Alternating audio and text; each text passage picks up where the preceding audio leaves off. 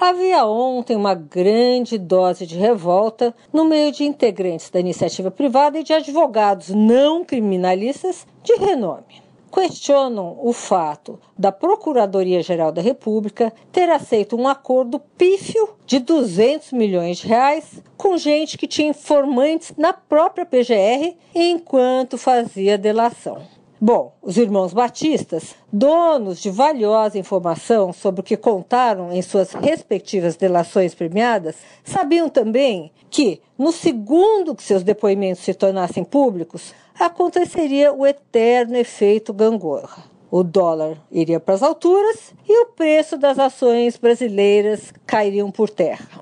Olha, tem gente imaginando que só as operações de câmbio, dependendo do tamanho, feitas aqui fora do Brasil, seriam suficientes para pagar a multa da JBS, talvez a da Odebrecht e por que não a de Ike Batista. É, gente, tá duro. Sônia Raci, direto da fonte para a Rádio Eldorado.